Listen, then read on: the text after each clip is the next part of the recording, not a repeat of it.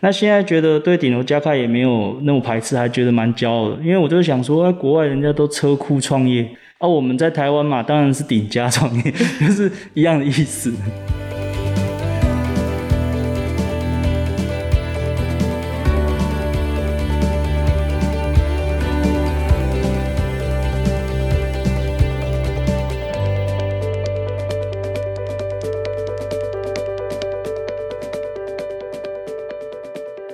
位创业小聚的听众朋友，尤其是大南方的创业朋友们，大家好，欢迎收听由数位时代创业小聚直播，在二零二二年全新推出的 Podcast 节目《大南方创新声 Meet Sonic South》。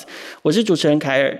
近年来，大南方产业的转型风貌还有创新氛围华丽转身，所以我们在大南方耕耘创新创业社群之余，也希望透过直播一档专属大南方的全新节目，来听听大南方创新的声音。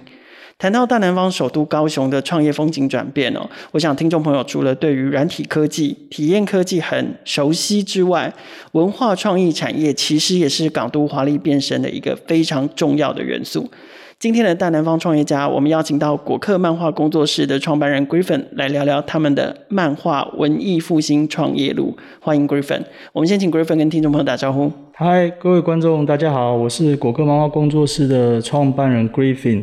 那我比较常对外都是称呼自己叫内容总监啦，因为我们很早期就定位说自己是做内容的人，那只是样态是用漫画的来呈现这样的。所以你们是一个特别重视内容的。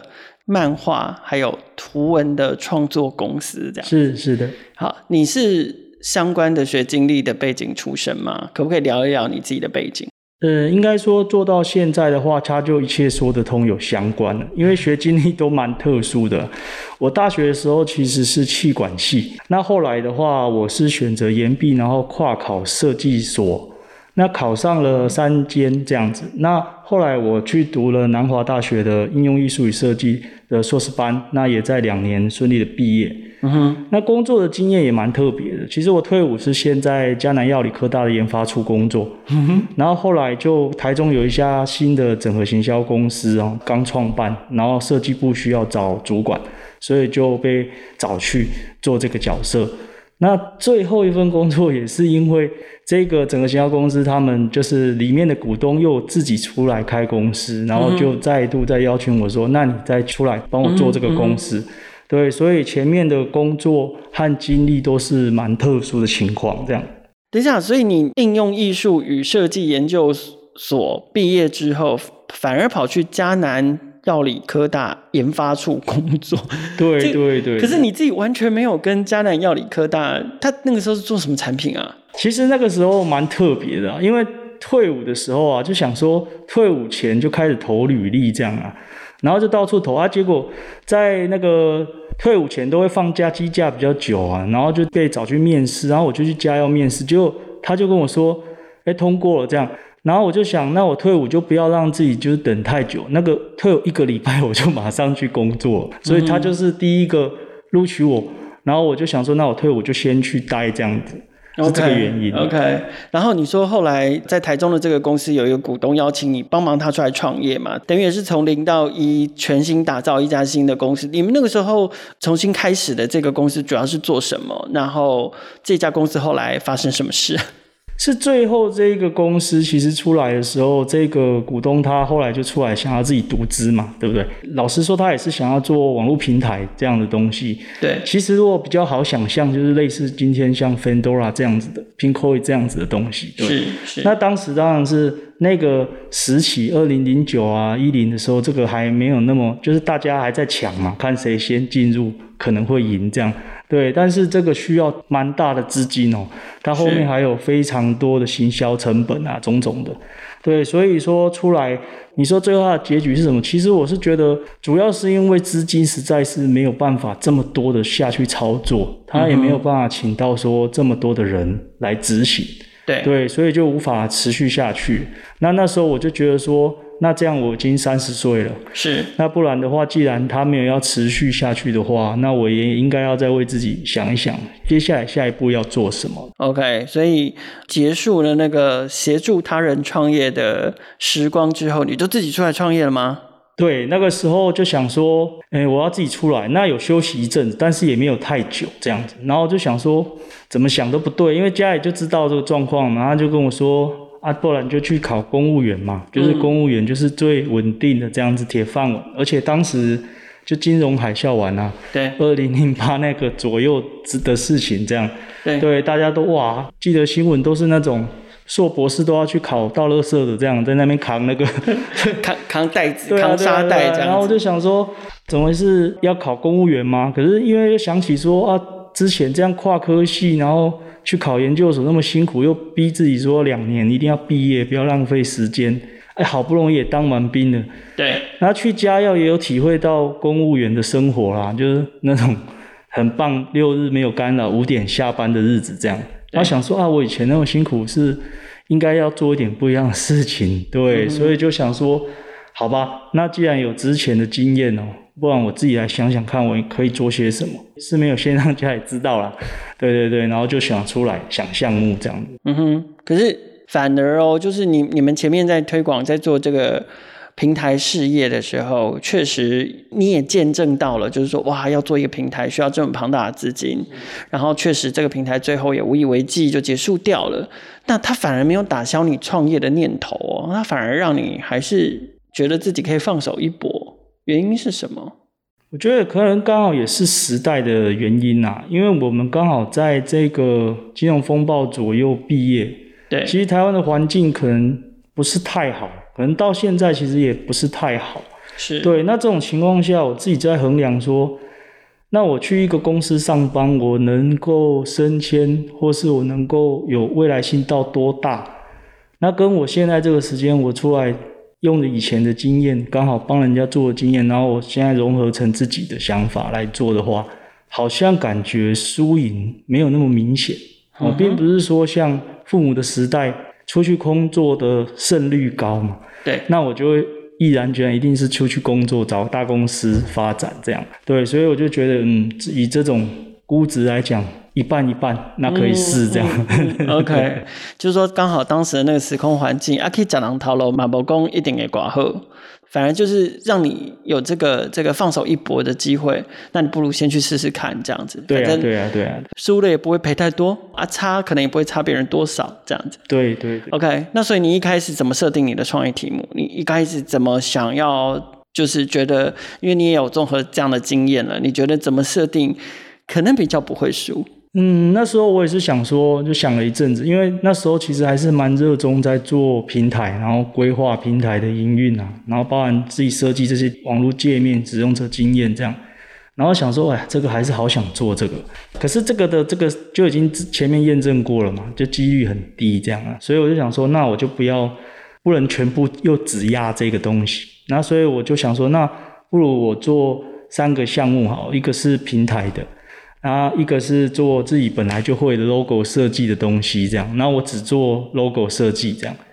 那第三个就想说，它绘图就跟绘图有关的这样。对，然后这个大家就可以看到到它就是从一个比较花钱的，到最后一个项目已经是算比较便宜，就自己能力就可以去做，因为能力值越来越容易的这样。嗯哼，对。然后我就想说，因为如果我只有做一个，那那一个要是万一是不对的，那我就。又又是一个死路一条嘛，对啊，那我不如做三个，然后我看哪一个比较有回报，那其他的就立决砍掉。嗯，对，就代表一定是不能的，分散风险。对啊，对啊，对啊，我先做三个，那反正在在我能力之内的做这三个部分，那哪一个有回馈，就做那一件事情。OK，所以就做了三件事情，还是有平台。然后还是有这个 logo 设计品牌，然后也发展自己的图像。虽然当时可能还没有 IP 的，是这个那时候还没有那个观念这样子。嗯，我在你们的官网上面还读到一个很特别的故事，因为其实果克漫画工作室的官网我觉得非常有趣，就是就是 Griffin 把他们自己的。创业历程啊，一五一十的交代的非常清楚。但当然，我们今天的访谈就是，我希望可以多挖掘一些网站背后没有揭露的事情哦。例如，网站上面曾经有写过一个，就是应该说果克漫画工作室的第二号伙伴是 Griffin 过去的时候才认识了他，认识一年就邀请他加入自己公司，成为自己的伙伴，而且还提供。各式各样的资源，让他变成一个全职的这个创业的伙伴。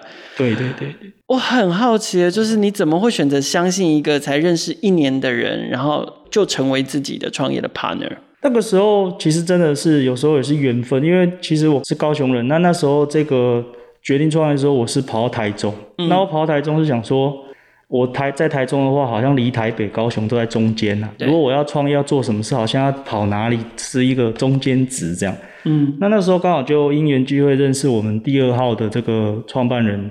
Angie 这样，其实他当时是在做保险的工作。那其实我跟他认识也不是本行，对，也不是本行，只是说他大学是那个学室内设计这一些相关的。他对，然后他以前就是我们认识之后，就发现他其实很喜欢看漫画，也会画图这样。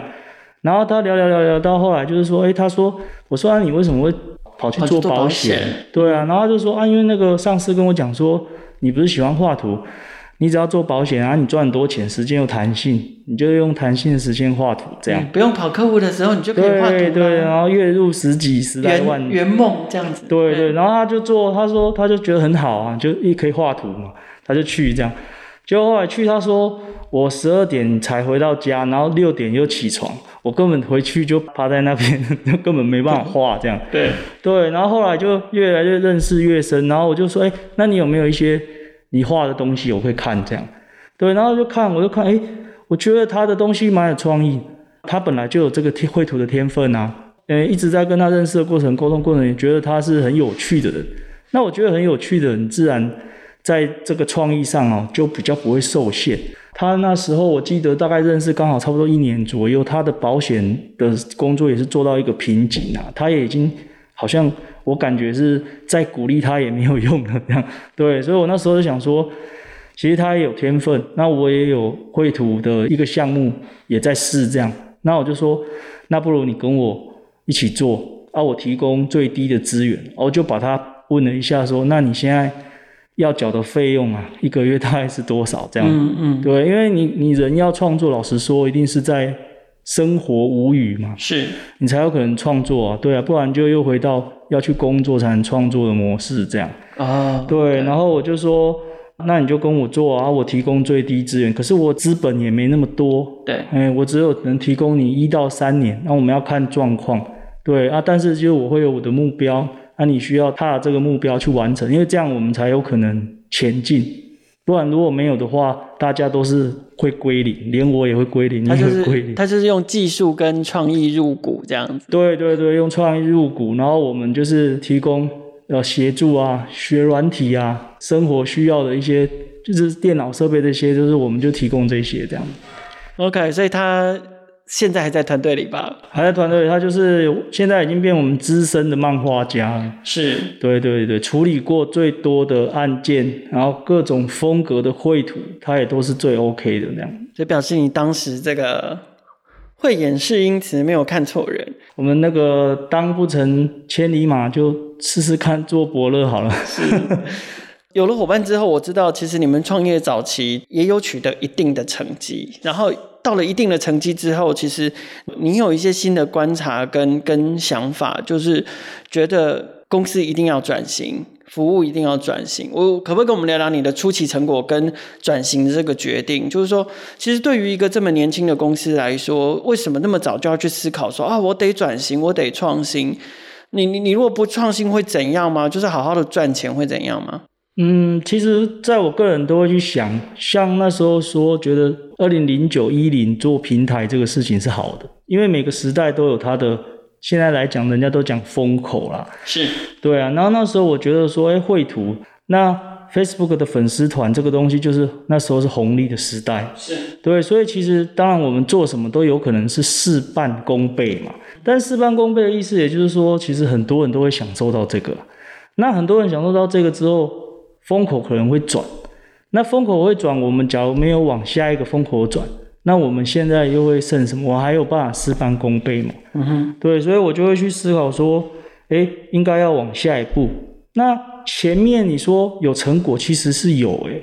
当时我决定要转型的时候，其实我们第二个天下第二人的创办人，他也是很痛苦，因为经营那个粉丝团的时候，有经营到一定的成绩了。粉丝人数也有到一万多，然后互动啊，哇，分享率都很高。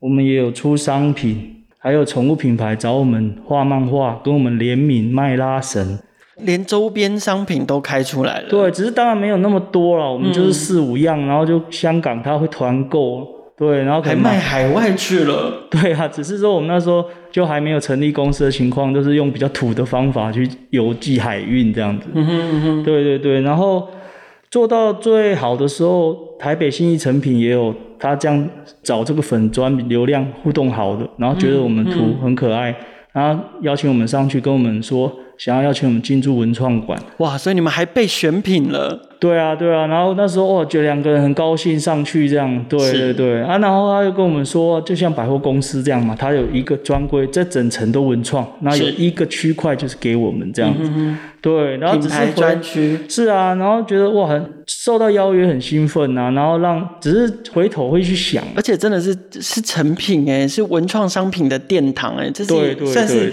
就觉得哇，很大的一个成就。对啊，那时候听到这个消息，然后我都会告诉我们另外一个伙伴，然后他就很高兴。他因为你知道吗？从他只会纸笔上面画，这样慢慢练练到手绘板越来越好，然后好到可以跟做商品了，好到可以被邀约到成品，说：“哎，你们的东西有潜力。”嗯，当然他也是一个自我肯定的过程。是，对对对，只是我们就是想说，我回来衡量一下，我说：“我天啊，我看我可能还没有那个能力哦，因为他要。”你要生产非常多的货，嗯，哦，在那边这样，可能也要有专柜的小姐啊，在那边，对。然后我们毕竟在台中，然后也觉得说，如果这样子贸然就把成本拿下去生产商品的话，如果不是我们想象的话，那可能就会有麻烦这样子，嗯，对。所以那边就是收回来，但是初期的成果是有尝到这样的甜头啦，对对。OK，那可是你你你担心到什么呢？就是就是说，除了图文创作的人可能越来越多，那再来呢？就是说，对你来讲，你非得转型的原因还有哪一些？然后你最后转到了哪个方向去？这个就是也是说到刚刚的风口的问题，因为我发现说，哎，那这样同时期越来越多的图文画家越来越多，越来越多，然后大家也都各占一席之地，这样。嗯哼，对。那我想说。那如果大家都是这样子的话，那我们一直在这个地方，那万一这个地方要是有危险，就譬如说风口变了，那是不是大家都归零？那我们如果想继续活下去呢？那即使说这个地方没有归零，还有能量在，可是会不会人红了？譬如说三年可能就消失了，就是总是会这样过去。所以我就想说，应该要去转型，嗯哼，然后应该要变成品牌。嗯哼，对，然后让人家觉得我们是品牌，而且我们可以画的东西不止这样，各种形态、各种风格都可以去画。嗯哼，那这样子的话，未来的路就比较不会受限说，说哦，我们只是在 Facebook 上面的图文画家，我们只画那个我们擅长的那一种东西。嗯哼，对，那那时候说到这件事的时候，那个我的伙伴他就是觉得说，哦，天啊，我好不容易经营到。就是这么多人喜欢我这样，对。对啊，为什么现在要把这个？就是因为当时计划是，如果变工作室之后，这边的重心就会降低了，对啊对啊，然后他就觉得很不舍啊，嗯，对，只是我一直就跟他说，我说如果我们要看五年的话，看五年的情况跟看现在的情况会不一样，看五年后的话，做这件事对我们是安全的，所以我说，如果你相信我的话。对你，你可以伤心呐、对，你可以伤心。那这个其实我们也没有关掉，只是说我们把重心放掉，而且你未来可以画更多的东西，你会有更多的代表作，这样。然后后来他也慢慢的，大概半年哦，半年才慢慢说接受，然后我就开始布局这个往下的事情了，这样子。嗯哼，哦，所以其实你看，你从创业的一开始，你在决定创业项目的时候就先分散。然后最后再压在最有潜力的那个收敛，等到收敛了，得到一定的成果之后，你又又在思考要分散风险的这个可能性，可能要又要再找出新的项目，或者是找出另外第二条可能会成功的曲线，这样子。对对对，因为你虽然在一个项目上可能稍微有成果，可是这个成果你要把它归因嘛，看到到底是真的几 percent 是来自自己。对，那我觉得那时候归因下来的话，有风口的因素占蛮多。所以如果但是转过去的话，那就不是风口的问题，就是你实力的问题。那前面练习做粉砖的过程，练习绘图的过程，其实也帮助我们已经有一些客户和有一些成品，我们可以拿着这一些成品哦，做官网的代表的一些作品，让业主浏览，就等于拿着练习的东西去接到真正的 B to B 的业务。那 B to B 的业务接多，就会有更多企业，就是有一点像这样循序渐进的去拿到一些新的这样。是成立了工作室，可是其实你不只是成立叫做工作室，你其实非常看重公司化，你其实是以公司形态来经营果科漫画工作室的。我们知道公司化这件事情，以公司形态这个状态来经营，对产业或者是对果科来说有什么重要性跟代表性？嗯，我们会公司化的原因是一个，也是其实也是一种策略啊，因为其实当时会画画的人越来越多嘛。那画画人越多，我们如果变工作室，势必也是要去接案啊、找案子啊这样子。那我就想说，那如果大家都是图文画家，都是个体户的话，那你就会被放在一个基准线啦来比较。嗯嗯。对，那现在如果我今天已经变成转型成品牌，然后也有官网，那官网我们你也有看到我们官网，我们官网其实就是自己设计的，就不是公版。是。那我觉得那个对客户他。看到那么多的人想来争取这个机会的时候，诶，可是这一个人跳出来的东西不一样，我们就不会被放在一样的基准线来比较，那胜率就比较高啊。所以我们等于是给了客户官网之后，他也知道我们是公司，然后有组织，那合约什么都有，他就比较安心。对啊，什么开发票的问题他都能解决这样子，对，那他就会更愿意把案子交给我们。对对，也是用这个角度去想说，如果已经要绘图来维生的话，那当然我要让自己能接案的几率提高，这样。是，所以要绘图来维生。那你们现在的营业项目有哪一些？然后它分别服务哪一些不同的需求的人？然后满足他们怎样的需求？现在的话，我们从二零二零年之后就是分成三大的领域，这样。第一个是，也是最后才加入的。就是角色 IP 的创建跟应用，因为我们已经比较知道授权这件事怎么做。那最近在今年还加了那个 NFT 的创作，是，对对对对对啊！就是我们发现说，哎，去数位时代台北展的时候，哇，好多人来找我们。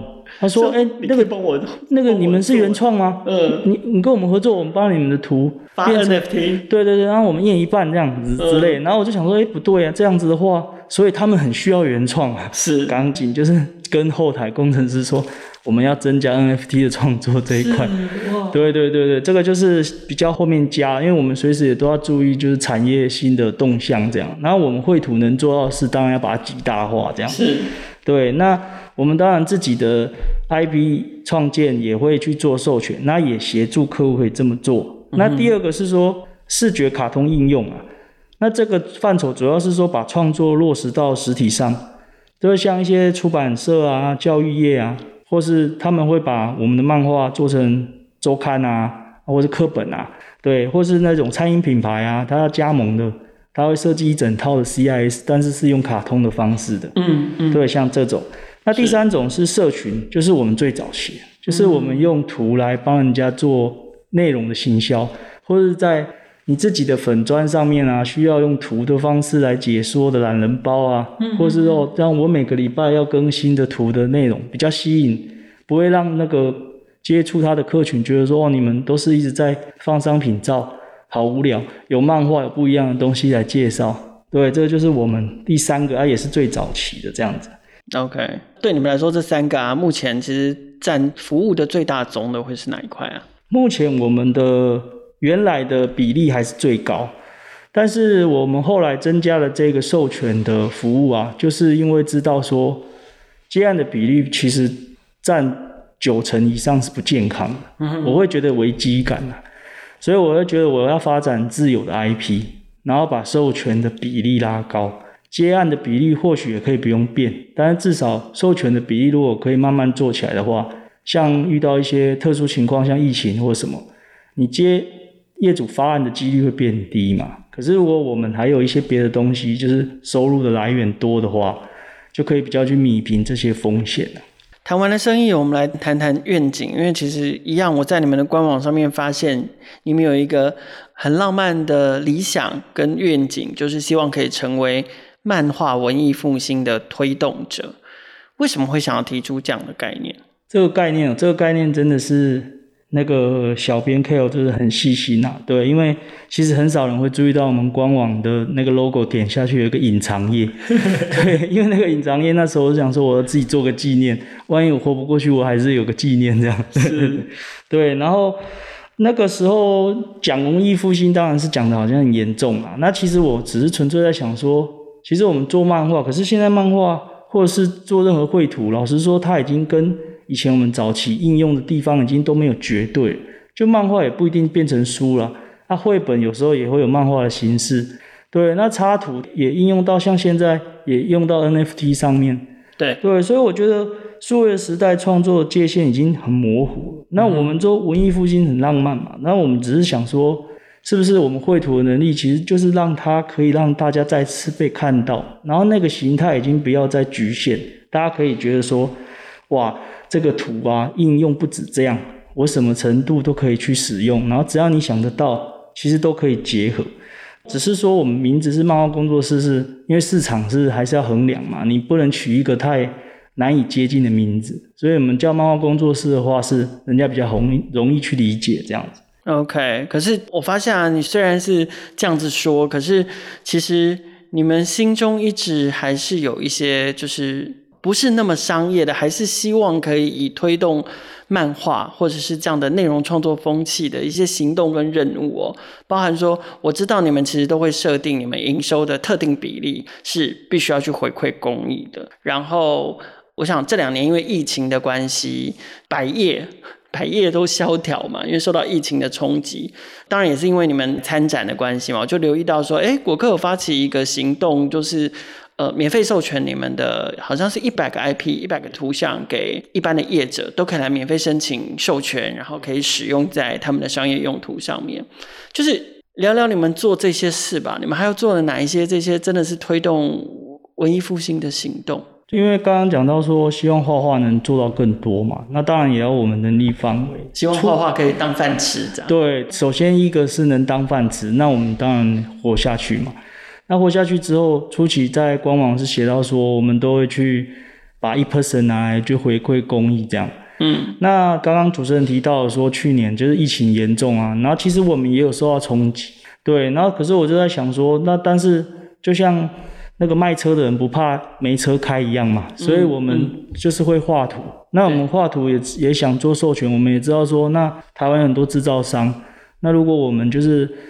给大家一些图，然后他自己可以免费授权去用。或许在这个时期，就是大家都稍微降低一下成本嘛。嗯，对对对。那我们就在去年九月有发起一个免费图像一百个免费授权的专案，然后他们就申请到今年的二月这样子。是，对对。那也有有几家公司也有申请，然后我们就跟他合作。那当然他们也很开心啊，因为你商品多了变化嘛，消费者多了选择这样子。对，那除此之外，像现在的话，我们也有在国小啊去教绘本班这样子。对，那国小绘本班，哦、它蛮特殊的啦，它是我们就是刚刚的那个伙伴去兼任这样子。嗯，对，那是因为我们做绘本，然后刚好被呃屏东的国小校长看到，对，然后他就希望说，哎，我们可不可以去教学？对，那其实衡量过，他有跟我讨论说，啊、其实这个费用上啊什么，其实都。跟我们在做商业的绘图是不能比的，对。可是我还是说没关系，你就去，对，因为就是教小朋友嘛，而且屏东他们可能就是资源比较没那么多，嗯，那反正高雄离屏东再怎么远也没有多远，对啊，就是你开的车就是半小时还是会到了。是，对。然后我就说没关系，我们就去吧。我们现在只要有一些能力可以做什么回馈就去做，这样把它当做是一个。好事情，然后学生他跟我回回来说，那小学生上很开心，这样。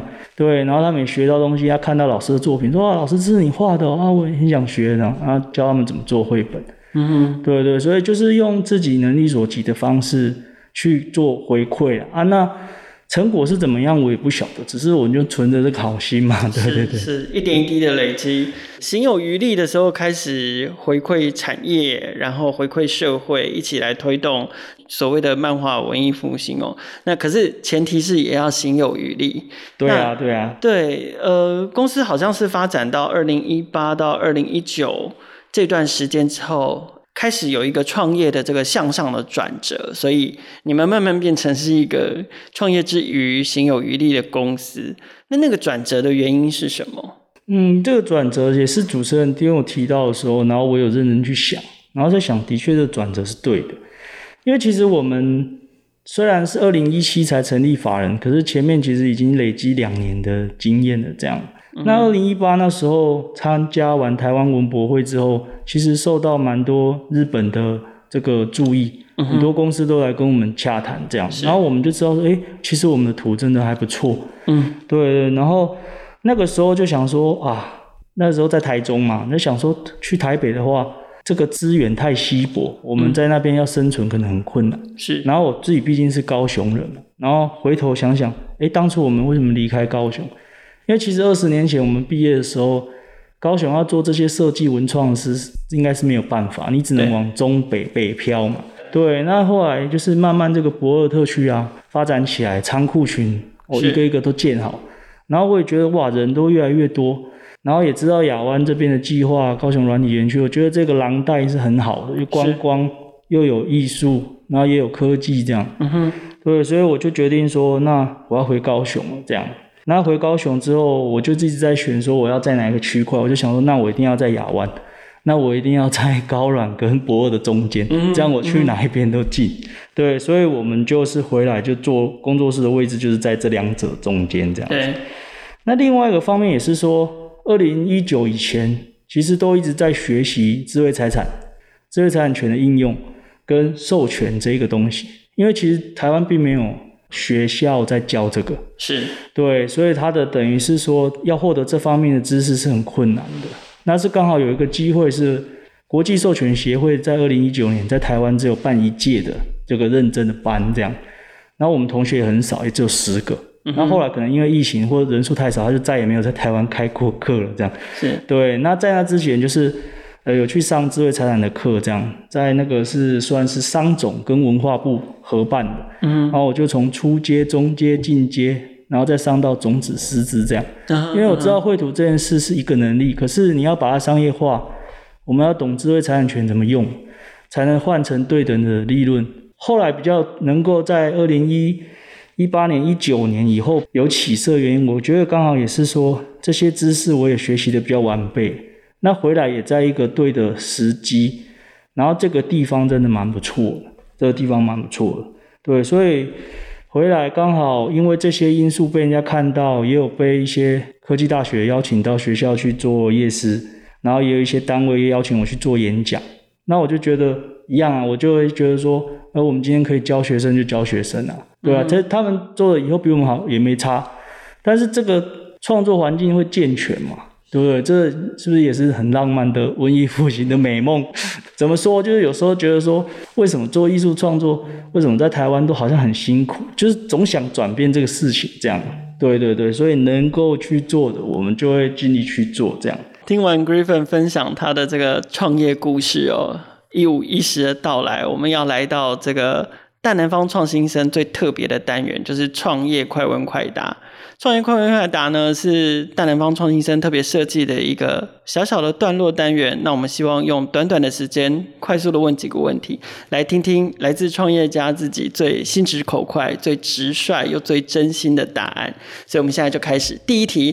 回到创业的一开始，要请教 Griffin 的是，你为什么选择不要考公务员，而宁可瞒着父母一定要创业？想说那个时候这样热血，让。要求父母说我要延毕，而且我还要跨考，整个震惊的家里这样。后来还是让我去闯，然后我也真的考上，然后也两年毕业。那在家药也做过像公务员一样的工作，我就想说，那我以前那么辛苦，难道我是还是要做公务员？不行，一定要去做别的事情试试看。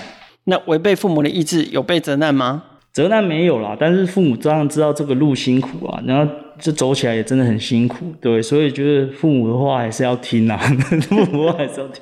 好，你有度过顶楼加盖的创业历程哦，在顶楼加盖的创业滋味怎么样？哦，在台中那时候顶楼加盖当然是为了成本的考量啊。冬天的时候真的是，哦，感觉像寒流一样超冷，都穿厚外套、羽绒衣在里面工作。那夏天的时候，即使已经穿背心，还是中暑，因为闷。可是就是没办法，过度时期，非常时期，非常手段这样。二零一九年为什么要回到高雄创业？然后你回来高雄之后，现在还在顶楼加盖吗？对，现在回到创业，二零一九主要是因为家庭啊，因为爸爸妈妈大概已经七十岁，所以我那时候就觉得我要该回来了这样，然后也看准说高雄已经具备这个文化城市的特质了这样，嗯，然后现在的话，没错，还在顶楼加盖，但是里面的空间配置已经很不一样，已经漂亮很多，是一个蛮棒的场域这样。而且这次这个楼下是自己的了，就不是跟别人租的这样。是。那现在觉得对顶楼加盖也没有那么排斥，还觉得蛮骄傲的。因为我就想说，在国外人家都车库创业，而、啊、我们在台湾嘛，当然是顶家创业，就是一样的意思。非常好。好，最后一题，我相信这个世界上有更多想要用漫画为相同职志的创作者或者是创业者。那请 Griffin 给他们一句心得建议。感叹或者是鼓励，我觉得很好的一句话就是“明知山有虎，偏向虎山行”。这样，就是就是说，在台湾，如果你要从事这种艺文工作创业者的话，可能要有这样的心理准备啦。只不过我还会另外给大家说，不要那么悲观嘛。我觉得，如果我们知道为什么要去虎山，为什么我们要找老虎，那可能是另外一个事情了。对对对，然后大家要注意自己的这个生命安全。好，大南方创新生邀请大家跟果克漫画工作室一起用漫画带给每个人简单的快乐。听众朋友，如果对于果克漫画工作室想要进一步了解，都可以在节目简介找到相关的资讯。Meet Sonic South，大南方创新生每周五固定更新，为你放送来自大南方的创意点、创业人、创新事。